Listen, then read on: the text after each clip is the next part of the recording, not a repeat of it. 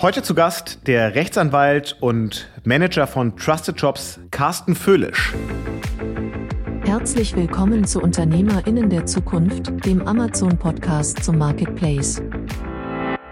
Dieses ganze was mal gut gemeint war, nämlich um teure Gerichtsverfahren zu ersparen, in den letzten 20 Jahren so ein bisschen zur Gelddruckmaschine von semi-seriösen Akteuren geworden. Aber da hat der Gesetzgeber seit Dezember 2020 ein Riegel vorgeschoben und das ist nur noch eingeschränkt möglich und wir spüren also, dass die Anzahl und auch die Themen der Abmahnung auf ein vernünftiges Maß gerade wieder zurückgehen.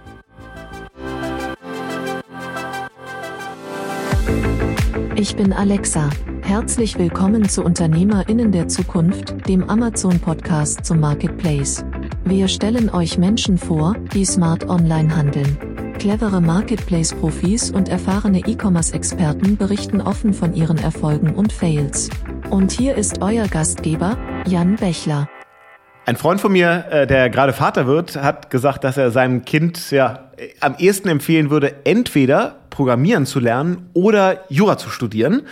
Äh, seine These war nämlich, dass man Juristen in der digitalen Welt in Zukunft noch viel, viel mehr brauchen wird, weil es noch komplexer wird. Wettbewerbsrecht, Datenschutz, all die Themen, mit denen man eigentlich als äh, Händler und Unternehmerin nichts zu tun haben möchte, aber um die man irgendwie auch nicht herumkommt. Und diesen Themen wollen wir uns heute widmen in einer bisschen ungewöhnlichen Folge von UnternehmerInnen der Zukunft, denn heute geht es tatsächlich genau um rechtliche Fragestellungen, die ja für jeden, der online handeln möchte, irgendwie relevant sind. Und unser Gast dafür heute ist jemand, der offensichtlich alles richtig gemacht hat bei der Berufswahl, denn wenn wir daran glauben, dass das ein Wachstumszweig ist, dann ist er mittendrin. Carsten Füllisch von Trusted Jobs. Moin Carsten. Hallo Jan, grüß dich. Schön, dass du bei uns bist heute und so ein bisschen aufklären kannst über so die typischen Pitfalls und äh, Fehler und Stacheldrähte, die da vielleicht so rumliegen in der großen, weiten Welt des E-Commerce. Mhm. Erzähl uns doch mal ein bisschen was zu deinem Background. Also offensichtlich hast du Jura studiert. Das haben wir schon verstanden. Ja. Erzähl mal ein bisschen mehr. Ich fand die Einleitung ganz spannend, weil ähm, ich wollte eigentlich auch mal Informatik studieren und irgendwann habe ich auch mal gedacht, hätte ich das mal besser getan. Ja, ich komme tatsächlich auch so aus dem äh, Tech-Bereich. Also mein Vater war Ingenieur. Ich hatte mit zwölf den C64, habe auch programmiert früher, habe dann aber irgendwann Jura studiert, aber von Anfang an äh, ja, Telekommunikationsrecht gemacht, war kurz bei der Telekom in Frankfurt und bin dann relativ schnell auch zu Trusted Shops gekommen und mache seitdem nur E-Commerce-Recht über 20 Jahre und es ist noch nicht langweilig geworden. Es passiert, wie du sagst, immer wieder was Neues, gerade im Datenschutz jetzt, aber auch Verbraucherschutz war lange mein Thema, ist immer noch mein, mein Schwerpunktthema, Cross-Border-Handel und ja, so äh, bin ich unterwegs und selber auch Online-Heavy-Shopper. Ähm, ich habe gerade mal geschaut, in 2021 habe ich 132 Bestellungen bei Amazon aufgegeben gegeben und dieses Jahr waren es immerhin schon 25. Also ich mache das gerne und häufig und ähm, verbinde das Private mit dem beruflichen oder umgekehrt.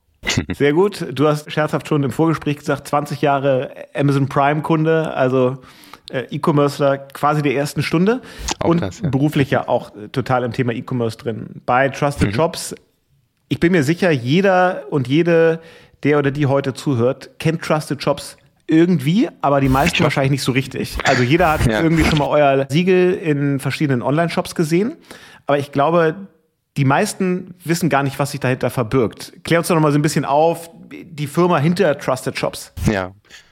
Wie gesagt, gibt es schon seit über 20 Jahren, Ende 99 gegründet, im Januar 2000 an den Start gegangen und wir sind tatsächlich aus dem Versicherungsumfeld entstanden. Gerling-Konzern damals war eine Mitgesellschafterin. Warum?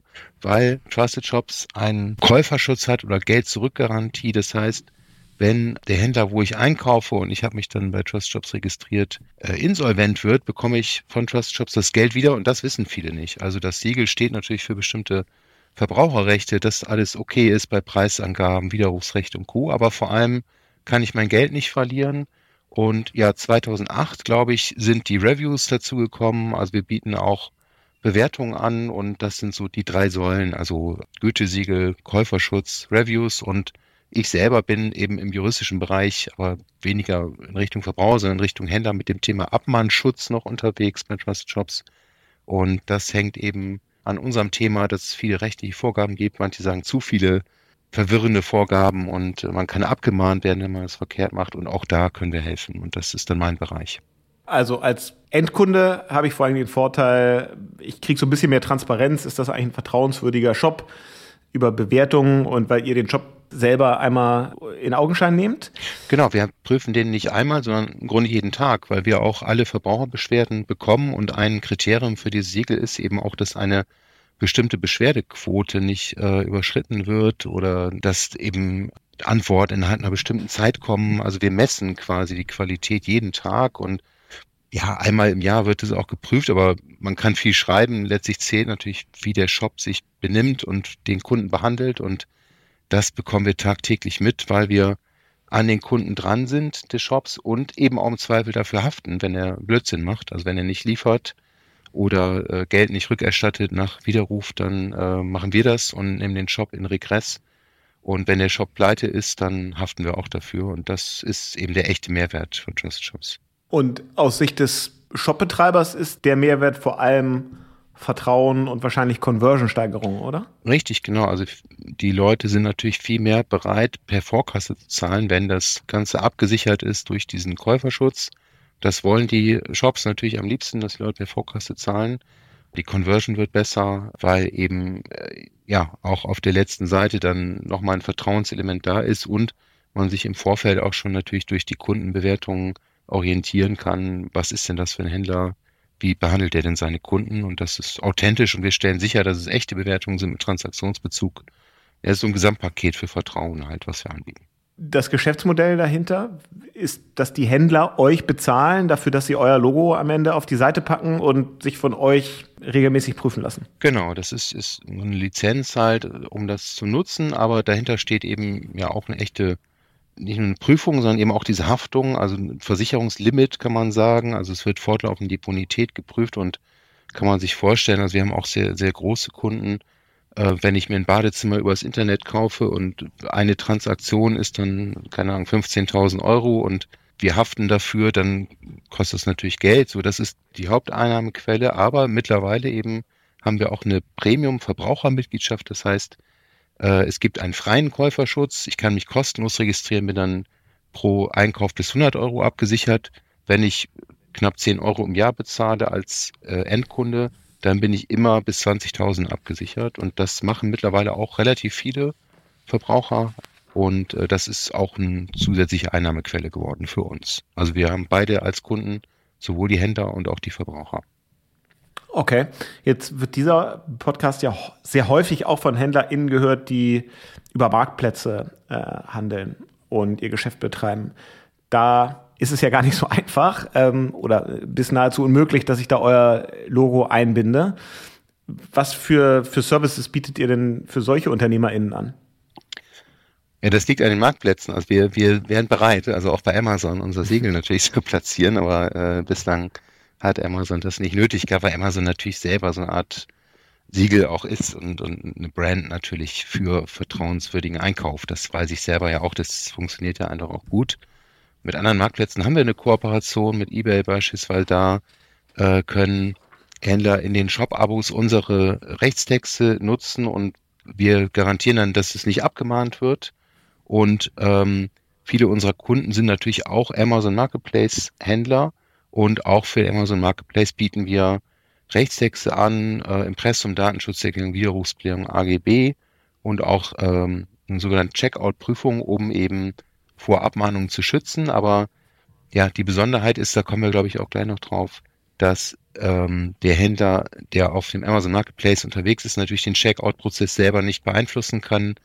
Das ist vorgegeben von Amazon und insofern ist da unsere Reichweite auch beschränkt. Aber wir ja, liefern quasi die Texte, die man braucht, um da rechtssicher auch auf dem Marketplace unterwegs zu sein. Gibt es eigentlich in deiner Wahrnehmung eher mehr Scam und Internetbetrug im E-Commerce über die Jahre oder wird es eher besser, weil die gesamten Sicherheitsmechanismen besser funktionieren, weil VerbraucherInnen immer informierter sind und jetzt nicht mehr so ganz leichtgläubig in, in irgendwelche Fallen reintappen?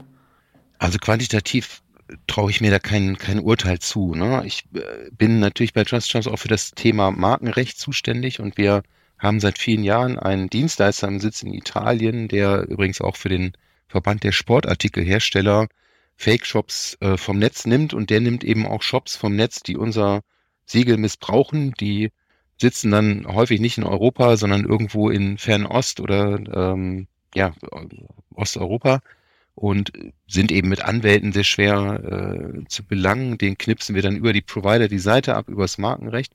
Und da stelle ich einfach fest, die Anzahl ist konstant hoch, vor allem so im Weihnachtsgeschäft. Das ist ja immer der Peak im Onlinehandel. Und es ist besser geworden. Also es ist sehr viel schwerer zu erkennen. Also früher war das einfach eine, ja, einfach komische Sprache, komische Grammatik oder ähm, irgendwelche Auffälligkeiten, dass gar kein Impressum da war. Ich habe mittlerweile Fake-Shops gesehen, die haben als Adresse dann die IHK Frankfurt angegeben und perfekte AGB, perfekte Rechtstexte. Also man kann es sehr, sehr schwer erkennen. Einzig zuverlässiges Kriterium ist, ich muss immer per Vorkasse zahlen, weil dann ist das Geld weg. Daran kann ich dann eigentlich den Fake-Shop am Ende erkennen und die Preise sind so schön, um wahr zu sein. Wie viele das aber sind, das kann ich schwer sagen. Also bei uns ist es ein konstantes Level und die Qualität der Fake-Shops ist besser geworden, sind immer schwerer zu erkennen. Dann lass uns doch mal reinspringen in die direkten juristischen Fragen, die uns heute so umtreiben. Okay. Wenn wir mal ganz vorne anfangen, du hast eben schon so ein bisschen gesagt, der Unterschied zwischen einem eigenen Online-Shop und einer Präsenz auf einem Marketplace. Was sind denn da so die Kernunterschiede, wenn es auch um Pflichten und Verantwortlichkeiten als Händler geht? Ja, ich habe natürlich viele Pflichten, die zu tun haben mit diesen klassischen Rechtstexten. Ja, ich brauche ein Impressum, ich brauche eine Datenschutzerklärung, Widerrufsklärung, AGB. Das sind eigentlich so die vier Kerntexte. Das unterscheidet sich gar nicht so sehr. Also da gibt es ein paar inhaltliche Änderungen, dass eben bei Amazon beispielsweise der Vertragsschluss anders abläuft als in meinem eigenen Shop und da muss ich entsprechend dann die Informationen äh, variieren. Äh, es gibt aber auch eine Reihe Pflichten um den Checkout-Prozess an sich oder um die Produktseiten. Das sind eben ja, Informationen zur Energiekennzeichnung, Preisangaben oder eben auch Infos, wie der Bestellablauf funktioniert. Ich muss bestimmte Dinge wiederholen auf der Bestellseite, wo der Button dann ist. Den Button muss ich beschriften auf eine bestimmte Art und Weise. Und das habe ich im eigenen Shop natürlich vollständig unter Kontrolle. Das kann ich programmieren, wie ich will. Äh, wenn ich, äh, ja, sag ich mal, so einen Mietshop habe, dann habe ich schon gewisse Einschränkungen. Und auf den Marketplaces habe ich natürlich noch mehr Einschränkungen, weil da der Checkout-Prozess vorgegeben ist und ja. Hm.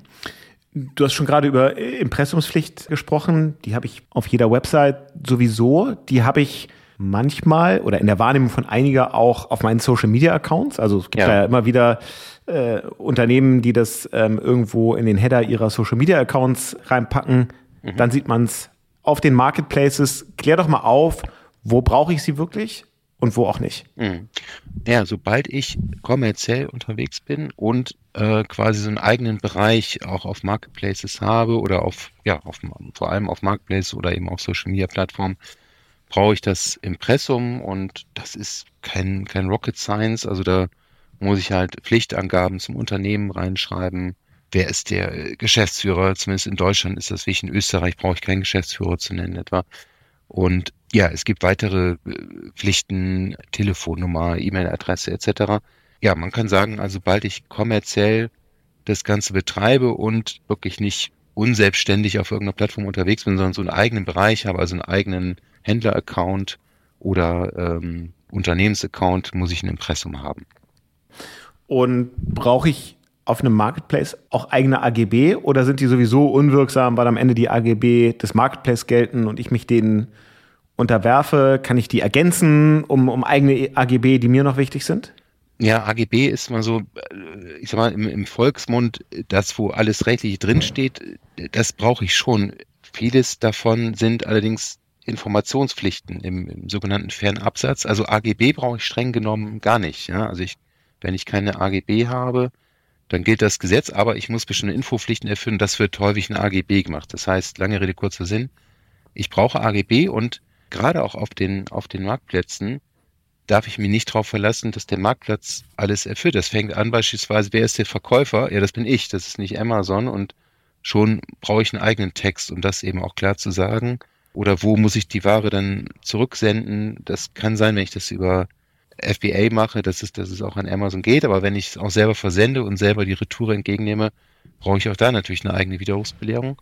Und Antwort ist ja, brauche ich und muss auch eben entsprechend verlinkt werden. Und das kennen wir auch alle für weitere Informationen zu den und den Texten. Klicken Sie auf den Verkäufernamen. Das ist eben dann die sogenannte sprechende Verlinkung, die ich immer brauche, um das nicht alles im, im Checkout explizit hinzuschreiben. Ich kann mit Links arbeiten, aber ich brauche diese Texte tatsächlich auch auf den Marketplaces.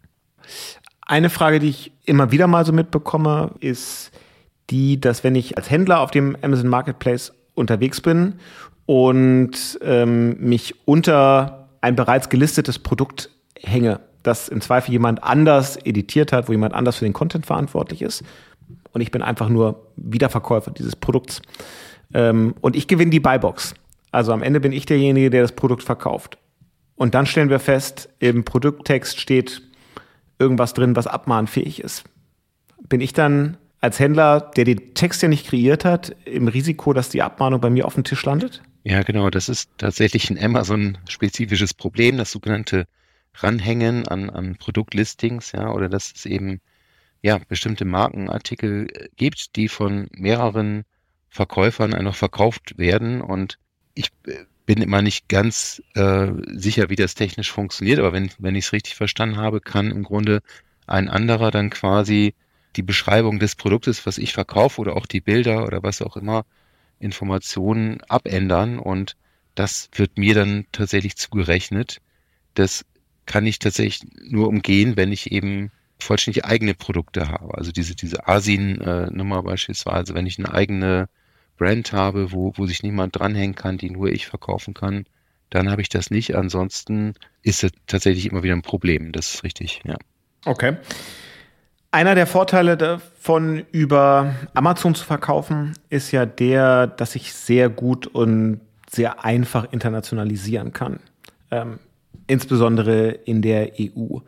Und trotzdem schrecken da ganz viele davor zurück, weil sie immer irgendwie denken, jetzt wird es wahnsinnig komplex.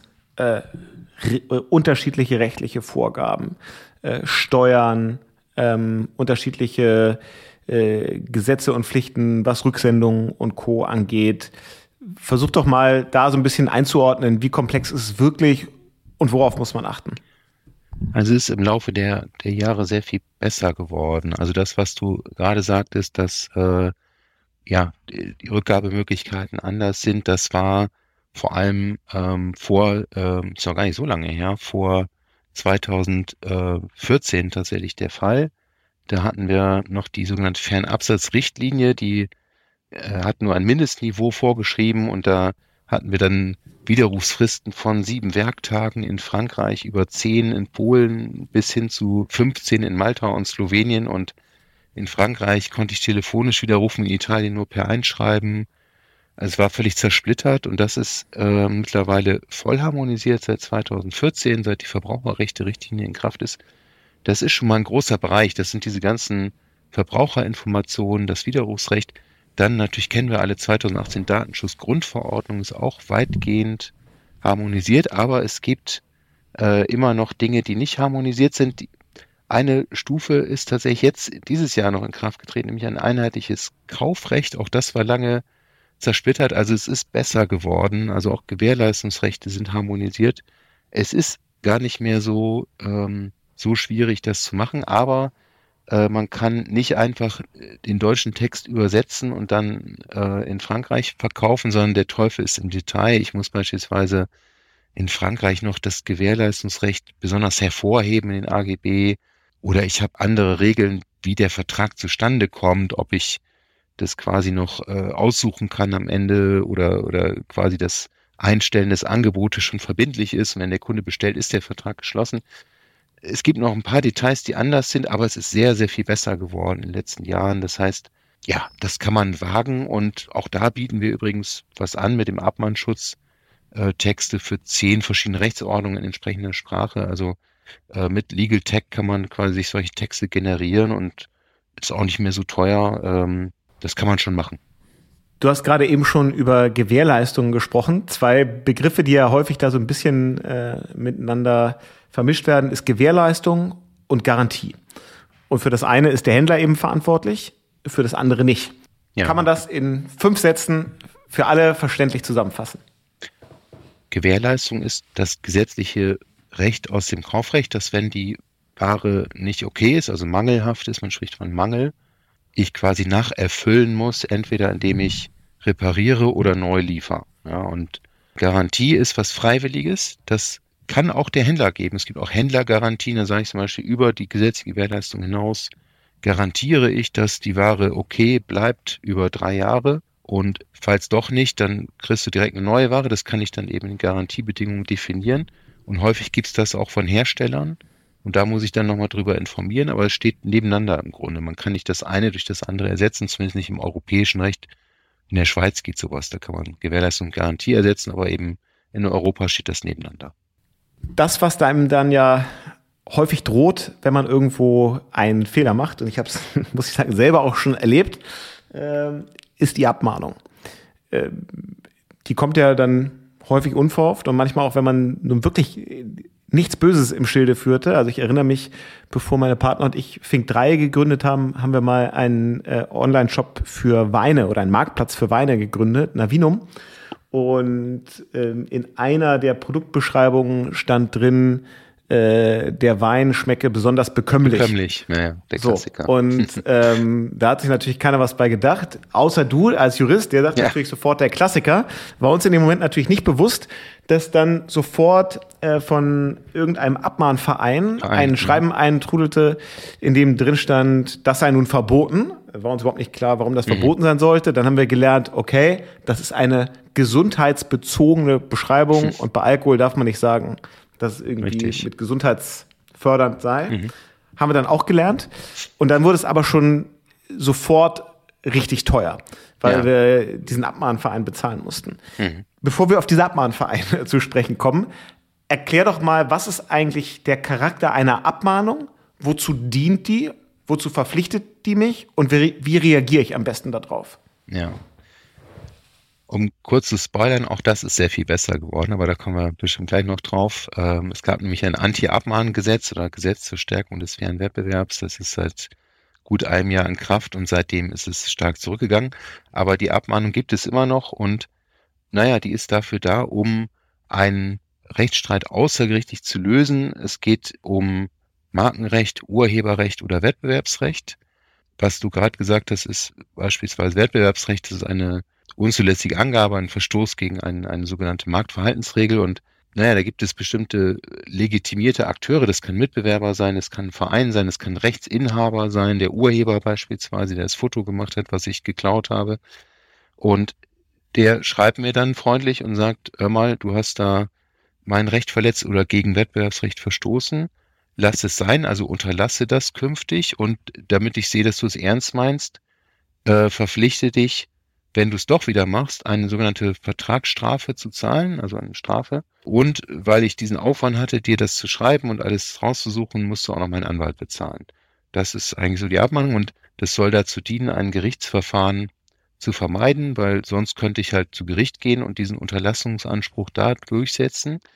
Nur ist dieses Ganze, was mal gut gemeint war, nämlich um Gerichtsverfahren, teure Gerichtsverfahren zu ersparen, in, in den letzten zehn Jahren, kann man fast sagen, oder 20 Jahren, ähm, so ein bisschen zur Gelddruckmaschine von semi-seriösen Akteuren geworden. Aber da hat der Gesetzgeber seit Dezember 2020 einen Riegel vorgeschoben und das ist nur noch eingeschränkt möglich und wir spüren also, dass die Anzahl und auch die, die Themen der Abmahnung auf ein vernünftiges Maß gerade wieder zurückgehen, tatsächlich. Und angenommen, ich nehme die Abmahnung an, also ich sage, okay, beseitige den Fehler und äh, ich verpflichte mich, das nicht nochmal zu tun. Wenn ich es dann doch mache, ob bewusst oder unbewusst, wird dann aber sofort auch eine Vertragsstrafe fällig. Richtig, und das ist der Grund, warum ähm, ich bin ja auch Anwalt noch. Ich, wenn äh, ich Mandanten habe, tatsächlich häufig auch dazu rate, eben, das, das klingt so ein bisschen absurd oder ein bisschen, ein bisschen paradox, äh, tatsächlich mich verklagen zu lassen, auch wenn ich diesen Fehler gemacht habe oder den Verstoß begangen habe, weil ich eben nicht ausschließen kann, dass bestimmte Verstöße wieder passieren. Und wenn ich dann quasi diese Unterlassungserklärung der Vertragsstrafe unterschreibe, dann ist das tatsächlich eine, eine Gelddruckmaschine und häufig auch für diese Vereine das eigentliche Geschäftsmodell, denn die wissen ganz genau, beispielsweise ein prominentes Beispiel ist das Thema Grundpreise. Ja, auch bei Wein kennst du vielleicht auch, da muss auch Grundpreise nennen. Da gibt es jetzt Ende Mai auch wieder eine große Änderung. Da darf ich nur noch Liter-Vergleich machen, nicht mehr Milliliter. Unter anderem, ja. Und da gibt es eben immer wieder Probleme, wenn Produkte beispielsweise an Google Shopping übermittelt werden, dass dann plötzlich der Grundpreis da nicht mehr auftaucht, da muss er aber auftauchen. Das heißt, der Verstoß ist im Grunde vorprogrammiert und dann wird beim ersten Mal ein Vertrag von 3000 fällig, beim nächsten Mal 5000. Das kann richtig teuer werden. Wenn ich mich hingegen verklagen lasse und eine sogenannte Abschlusserklärung dann abgebe, also das anerkenne vor Gericht, dann gibt es diese Vertragsstrafe nicht, sondern dann müsste ich im erneuten Verstoß für ein Ordnungsgeld sein. Das ist häufig geringer und das geht an die Staatskasse und nicht an den Verein oder an den Mitbewerber, der mich angegriffen hat. Und dann fehlt dem eben auch die Motivation, das wirklich weiter zu verfolgen. Also das ist ganz häufig, dass ich dann eben dazu rate, das ist am Anfang ein bisschen teurer, aber äh, auf Dauer gesehen lohnt sich es eben bei diesen Verstößen, die ich technisch, sage ich mal, nicht im Griff habe oder ja, die einfach passieren, wo gehubelt wird, fallen Späne. Wenn ich 10.000 Produkte habe, dann passieren halt mal Fehler und da sollte man sich genau überlegen, kann man das hundertprozentig ausschließen? Das geht nicht bei allen Verstößen und deswegen ist es eine Strategie, manchmal auch eben nicht dann zu unterschreiben, selbst wenn ich den Fehler gemacht habe. Aber gilt, wenn ich eine Abmahnung bekomme, immer den Anwalt anrufen? Ja, ich bin Anwalt, aber ich nicht nur deswegen würde ich das empfehlen, weil es ist eben gerade bei diesen unseriösen Akteuren, die sind immer noch unterwegs, häufig eine Masche zu sagen, okay, ähm, die Abmahnung kostet ich jetzt nur 250 Euro, unterschreib und dann ist es erledigt. Aber es ist eben nicht erledigt. Genau aus dem Beispiel, was ich gerade sagte. Ich bin sicher, dass der Verstoß wieder vorkommen wird und dann wird es plötzlich richtig teuer und ich komme aus dieser Unterlassungserklärung dann ganz schwer raus. Und deswegen sollte man sich genau überlegen, welche Strategie da je nach Verstoß und, und, und, und je nach Zukunft, wie ich es im Griff habe, dann die richtige ist. Und der Anwalt kann eben auch sagen, Moment, der dich da angegriffen hat, der ist gar nicht befugt, das ist Rechtsmissbrauch. Also wir selber handeln ja wirklich eine hohe dreistellige Anzahl von Abmahnungen pro Jahr wir kennen die Pappenheimer und es lohnt sich also immer dann lieber ein bisschen was auszugeben für die Verteidigung, als irgendeinem unseriösen dann was in Rachen zu werfen und sich auf 30 Jahre oder länger zu verpflichten, äh, immer wieder eine Strafe zu zahlen. Also das, ich würde es empfehlen, zum Anwalt zu gehen, ja.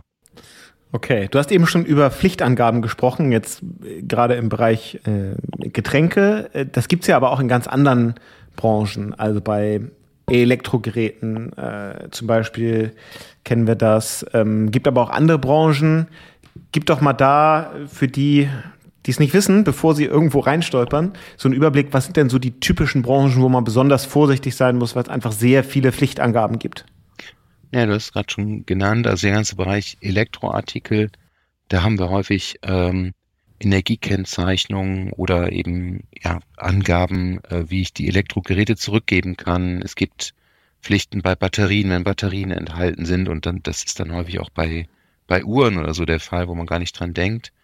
Äh, und dann, ja, der ganze Bereich Lebensmittel, ähm, da gibt es Pflichtangaben. Das wird noch schlimmer, wenn es dann um Nahrungsergänzungsmittel oder Dinge äh, geht, die irgendwie bestimmte Heilwirkungen haben. Da gibt es dann auch Verbote, äh, bestimmte, wie du schon sagtest, bekömmlich etwa bestimmte Angaben zu machen, sogenannte Health Claims, ja, die explizit verboten sind auch jetzt aktuelles Thema mal wieder alles, was mit, mit Desinfektion also zu tun hat. Es gibt eine Biozidverordnung, ja, also wo, wo ich bestimmte Symbole auch verwenden muss, ja, für bestimmte Gefahrstoffe, Reinigungsmittel. Äh, und ja, Textilien ist auch noch so ein Klassiker, wo viele, ich sag mal, HobbyverkäuferInnen äh, auch auf den einschlägigen Plattformen dann äh, so einem ja, unseriösen Abmahnvereinen zum Opfer gefallen sind und diese Plattformen gibt es auch nicht mehr mittlerweile. Das ist dann überführt worden in, in Etsy, also sind die ganzen Do-it-yourself-Sachen. Also ich muss dann, wenn ich beispielsweise selbstgemachte Textilien anbiete, die die Stoffe in, in absteigender Reihenfolge nennen und ähm, darf sie auch nur so bezeichnen, wie es in einem Anhang zur Textilkennzeichnungsverordnung vorgesehen ist. Also da gibt es abschließende Bezeichnungen, man darf keine Fantasiebezeichnung nennen. Ja, das sind so die, die klassischen Branchen, wo ich, wo ich aufpassen muss. Und natürlich ja in Richtung, wenn es in Richtung Chemikalien, Gefahrstoffe, Feuerwerk geht. Ja, aber es ist sehr, sehr vielfältig. Spielzeug, ja, Spielzeug ist auch noch was, wo ich, wo ich aufpassen muss, natürlich. Ja. Was also für Produkte darf ich denn gar nicht im E-Commerce verkaufen? Oh, gute Frage. Ähm, was darf ich gar nicht verkaufen? Da erwische mich jetzt auch im falschen Fuß. Ich bin, ich bin nicht sicher bei, ähm, bei, bei, bei Feuerwerk, ob das, ob das erlaubt ist. Äh, ich meine schon, das war, das war jetzt wegen Corona, diese, diese Verbote.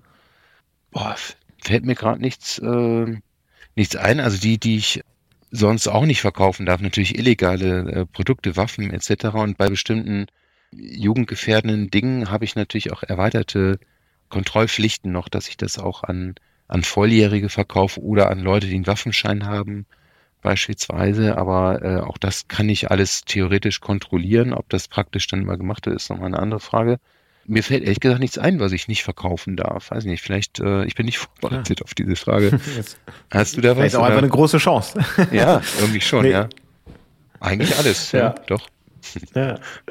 Ähm, ein Thema, das dieses Jahr äh, viele HändlerInnen noch äh, beschäftigen wird, ist eine Veränderung im Verpackungsgesetz, das zur zweiten Jahreshälfte sich verändern wird.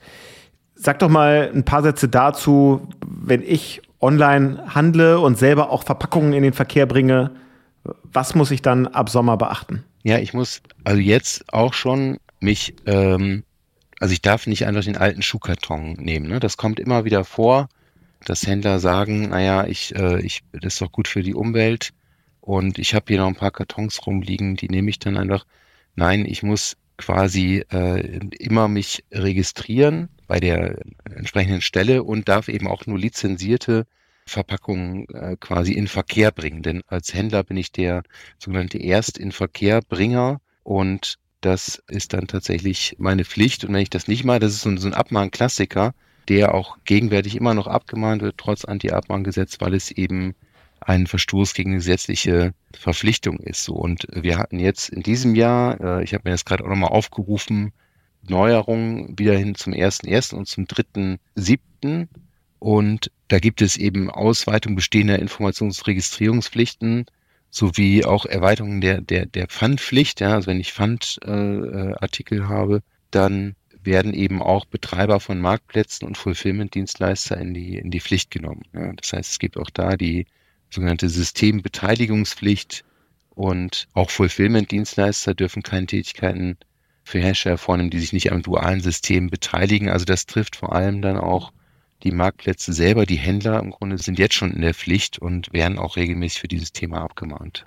Ja, was für mich als Händler ja nichts anderes heißt als ich muss auch Abgaben dafür zahlen, dass ich Verpackungen in, äh, in Verkehr bringe mit Registrierung beim Verpackungsregister richtig. oder beim dualen System werden dann eben auch entsprechende Gebühren fällig. Genau, richtig. Ja, das muss ich machen und man kann eben auch sehr leicht äh, rausfinden, ob ich da registriert bin. Auf dieser Seite Lootzit heißt das. Äh, da kann ich dann quasi suchen nach dem Händler und ich weiß es auch bei diesen Abmahnungen werden eben auch Testkäufe gemacht und geguckt, was für Verpackungen werden denn da verwendet.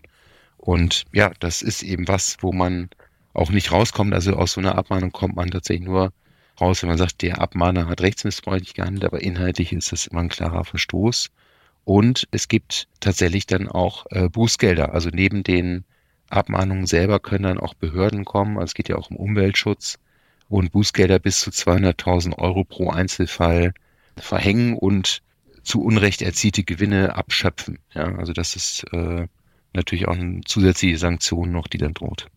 Okay, ein Thema, das bei vielen äh, Händlern auf Marktplätzen total relevant ist, ist das ganze Thema Review Management, also Aufbau von äh, Produktbewertungen. Und das ist sicherlich ein Thema, wo in den letzten Jahren ähm, viel im Graubereich äh, getätigt wurde, weil es immer wieder ähm, auch Anbieter und Plattformen gab, wo man Bewertungen kaufen konnte. Das war aber nicht erlaubt. Man kann sie aber incentivieren, aber auch nicht alles. Und ich erlebe das bei uns in unserem Kundenportfolio. Ich finde, es ist aber auch ein Thema, über das man sehr viel auch liest äh, in der Presse. Welchen Bewertungen kann ich eigentlich glauben, welchen nicht? Wo stehen wir denn da so heute? Also welche Möglichkeiten habe ich als Händler? Bewertungen auch aufzubauen, was sehr dem Geschäft hilft? Und was heißt das für mich vielleicht auch als Verbraucherin? Wie sehr kann ich den Bewertungen eigentlich auch vertrauen? Ja, das ist in der Tat ein weites Feld und das war bislang äh, nicht ausdrücklich reguliert in, in den äh, Gesetzen. Also um es auch vorwegzunehmen, ab 28. Mai diesen Jahres gilt ein neues UWG, Gesetz äh, gegen unlauteren Wettbewerb. Und da gibt es explizite Pflichten, also darüber zu informieren, wie ich sicherstelle, dass es sich tatsächlich um echte Bewertungen handelt, also solche mit Transaktionsbezug. Und es gibt in der sogenannten schwarzen Liste dann auch Verbote, beispielsweise äh, so zu tun, als seien Bewertungen, mit denen ich werbe, echt, obwohl ich das gar nicht geprüft habe. Also das wird ausdrücklich im Gesetz reguliert, kommt auch aus Europa, also gilt auch europaweit. Äh, bislang war das so im allgemeinen Wettbewerbsrecht einfach klassische Irreführung und da gibt es eine Reihe von Rechtsprechungen, nämlich ähm, der Klassiker, ich kaufe Bewertungen und sage nicht, dass ich die gekauft habe. Also es gibt Gerichte, die sagen, ich kann zwar Bewertungen kaufen, aber ich muss es dann eben dazu sagen und, und zwar nicht irgendwo im Kleingedruckten, sondern äh, direkt neben den Sternen. Ja, und was kann ich tun? Ich kann ähm, ja, natürlich möglichst viele VerbraucherInnen äh, dazu anhalten, nach dem Kauf mich auch zu bewerten. Auch das ist allerdings nicht, nicht ganz einfach, denn diese E-Mail, um so einen, eine Bewertung zu bekommen, der sogenannte Bewertungsreminder, ja, nennen wir das, das ist, ja, zählt schon als, als Werbung, als kommerzielle Kommunikation. Da gibt es BGH-Rechtsprechung sogar zu, zu Amazon. Also da stand dann in der Rechnungs-E-Mail stand unten drin und bitte bewerten Sie uns doch. Da wurde dann schon gesagt, wenn ich kein Opt-in habe für diesen Reminder, dann zählt das als Spam, ja, und äh, wir erleben es bei Trusted Shops auch regelmäßig, dass äh, wir bieten ja auch solche Bewertungen an, dann unsere Kunden solche Mails mit Bewertungsbitten rausschicken, ohne ein Opt-in eingeholt zu haben und werden dann häufig von Anwälten übrigens dafür dann abgemahnt wegen E-Mail-Spam. Also es ist relativ komplex, das Ganze. Ja, es gibt natürlich auch die Möglichkeit, dann auf der Website direkt zu bewerten. Wenn ich das leicht finde, dann kann ich natürlich möglichst viel Bewertung einsammeln, aber häufig braucht es dann noch einmal einen kleinen Anstupser durch, durch eine Mail, um so eine Bewertung zu bekommen. Und ja, da sollte ich möglichst nicht Geld für versprechen oder sonstiges, weil dann müsste ich das explizit bei den Bewertungen dazu schreiben und das macht natürlich keiner. Und ja, vor allem, wenn ich dann verschiedene Klassen von Bewertungen haben, solche, die äh, ohne Geld und mit Geld zustande gekommen sind, dann, wenn ich das vermische, dann wird es noch komplizierter, wie bilde ich die Gesamtnote. Also das ist, das ist ein Feld, das wird uns in den kommenden Jahren noch, noch beschäftigen. Also wie genau, was darf ich, das ist noch nicht abschließend geklärt, muss man noch sagen. Ja, der häufig beste Weg, irgendwie noch zur Bewertung aufzufordern, ohne das Opt-in zu haben, ist dann ja tatsächlich einfach der Beileger äh, ja. im Produktkarton. Richtig. Ähm, und Trotzdem ist das ja, haben wir uns ja das schönste Thema zum Schluss aufgespart, nämlich das ganze Thema Datenschutz. Und mhm. äh, Datenschutzgrundverordnung, das ist ja so ein bisschen das böse Wort, das allen Angst macht und das immer so über allem drüber schwebt. Ja. Mir ist schon klar, dass wir mit dem Thema wahrscheinlich drei Podcast-Folgen alleine äh, füllen könnten. Aber wenn wir es mal versuchen runterzubrechen, ähm, sehr snackable zu machen, was muss ich als Händler, der heute in das Thema E-Commerce einsteigt, was muss ich auf jeden Fall beachten, wenn ich äh, über CRM nachdenke und wenn ich über Kommunikation mit Käufern nachdenke? Was muss ich auf jeden Fall vermeiden? Und was sind auch Sachen, die ich guten Gewissens machen kann?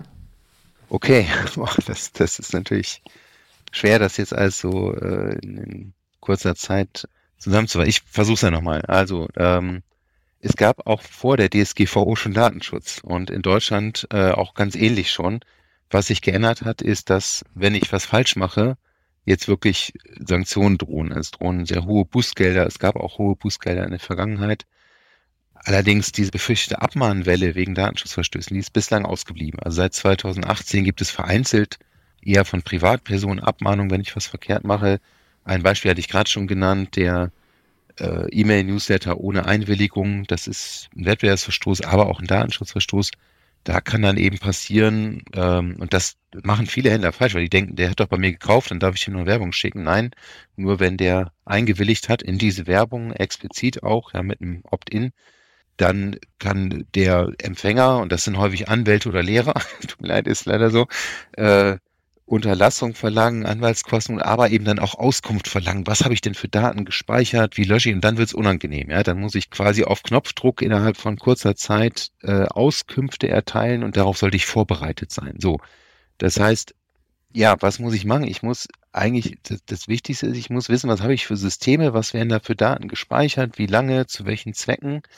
Denn wenn so eine Auskunft kommt, das kommt immer häufig, dass Privatpersonen wirklich Auskunft verlangen, dann muss ich das liefern. Wenn ich das nicht liefern kann oder nur unvollständig oder, oder äh, Lücken, also falsch, dann gehen die häufig den nächsten Schritt, beschweren sich bei einer Behörde und dann kriege ich halt richtig Stress. Das heißt, ich sollte eigentlich immer meine Datenverarbeitungsvorgänge kennen, muss auch ein sogenanntes Verfahrensverzeichnis führen, wo das alles beschrieben ist. Auch das bieten wir beispielsweise in unseren Abanschutzpaketen an, so ein Tool, womit ich das generieren kann und dann so ein PDF auf Knopfdruck habe, quasi, was habe ich alles für Systeme, was ist da gespeichert, wie lange, zu welchen Zwecken.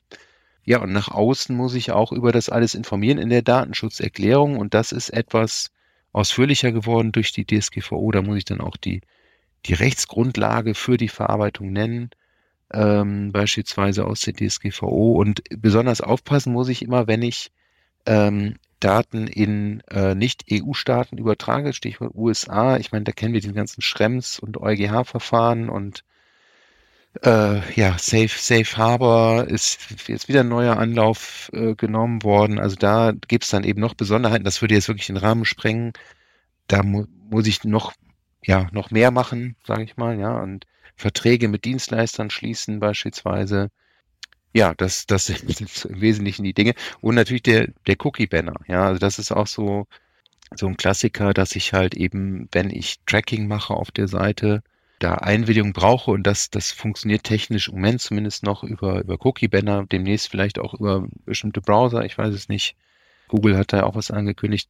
Und auch da muss ich dann eben gucken, dass ich nicht sowas schreibe wie, indem ich weiter surfe, bin ich mit allem einverstanden, sondern ich muss auf demselben Level quasi anbieten, nicht nur alles allem zuzustimmen oder dann zu konfigurieren und dann haben die meisten keine Lust, sondern ich muss auch anbieten, alles abzulehnen. Und ähm, auch da sehe ich häufig noch Fehler, wenn ich das nicht mache, drum mir beispielsweise Bußgelder von Behörden oder eben diese Privatpersonen, die dann sagen, ich bin in meinem Recht auf informationelle Selbstbestimmung verletzt, ich will jetzt Schadensersatz haben, verlange Auskunft und die mir dann einfach Stress machen können. Das in aller Kürze. Also ich könnte noch ja. lange weiterreden, aber das waren so die, die wichtigsten Dinge. Bringt uns zurück zu meiner Intro, wo ich gesagt habe, wenn man heute äh, eine juristische Karriere beginnt, dann hat man offensichtlich die nächsten Jahre noch genug zu tun. Ähm, es ist wahnsinnig viel Veränderung drin, sicherlich einfach auch der Tatsache geschuldet, dass der Wirtschaftszweig Versandhandel E-Commerce äh, immer größer wird und ähm, immer neue Facetten bekommt und deshalb einfach noch mehr ja, Regulierung drumherum entsteht. Jetzt wollen wir ja nicht mit so einem freudlosen Datenschutzthema enden. Deswegen ähm, vielleicht noch die Frage, was war denn so der vielleicht skurrilste juristische Case, den du so in, in deiner jetzt 20-jährigen Karriere so mitbekommen hast? Ah, tatsächlich hat meine äh, meine Frau mal einen eBay-Account gehabt und lange nichts verkauft. Und irgendwann kamen wir aus dem Urlaub wieder und es war ein Schreiben von einem Anwalt im Briefkasten, äh, der sagt, wir sollten jetzt die Platinbarren liefern. Und da hatte jemand ihren Account gehackt und äh, tatsächlich Platinbarren per Vorkasse verkauft und natürlich nie geliefert. Und äh, wir sind da relativ leicht rausgekommen. Das ist ja der Vorteil, wenn man einen Anwalt in der Familie hat, also konnten dann eben nachweisen, dass wir damit nichts zu tun hatten. Und da war alle Sicherheitsvorkehrungen auch getroffen hatten. Aber das, äh, das war tatsächlich was, wo ich dachte, boah, ähm, ja, das, da äh, kriegt man schon ein komisches Gefühl, wenn man da plötzlich gehackt wird. Und ja, also ich nehme auch dieses Thema Passwortsicherheit sehr ernst, weil das ist kein gutes Gefühl, wenn dann jemand in, in meinem Namen plötzlich irgendwas übernimmt und komische Dinge damit macht. Das war, das war in der Tat skurril. Ja.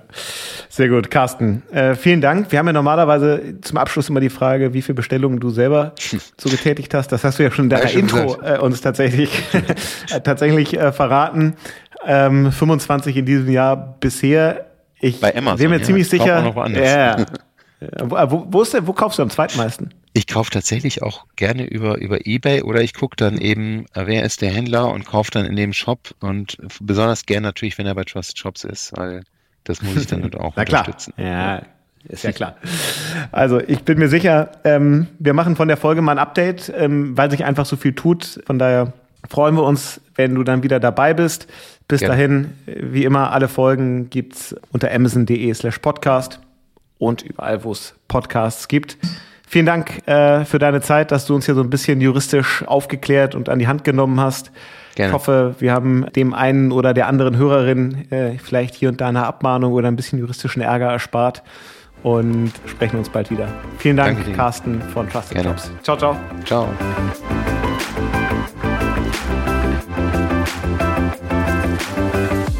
Das war Unternehmerinnen der Zukunft, der Amazon-Podcast zum Marketplace. Weitere Informationen zum Podcast und unseren Gästen findet ihr auf www.amazon.de/podcast. Bis zum nächsten Mal.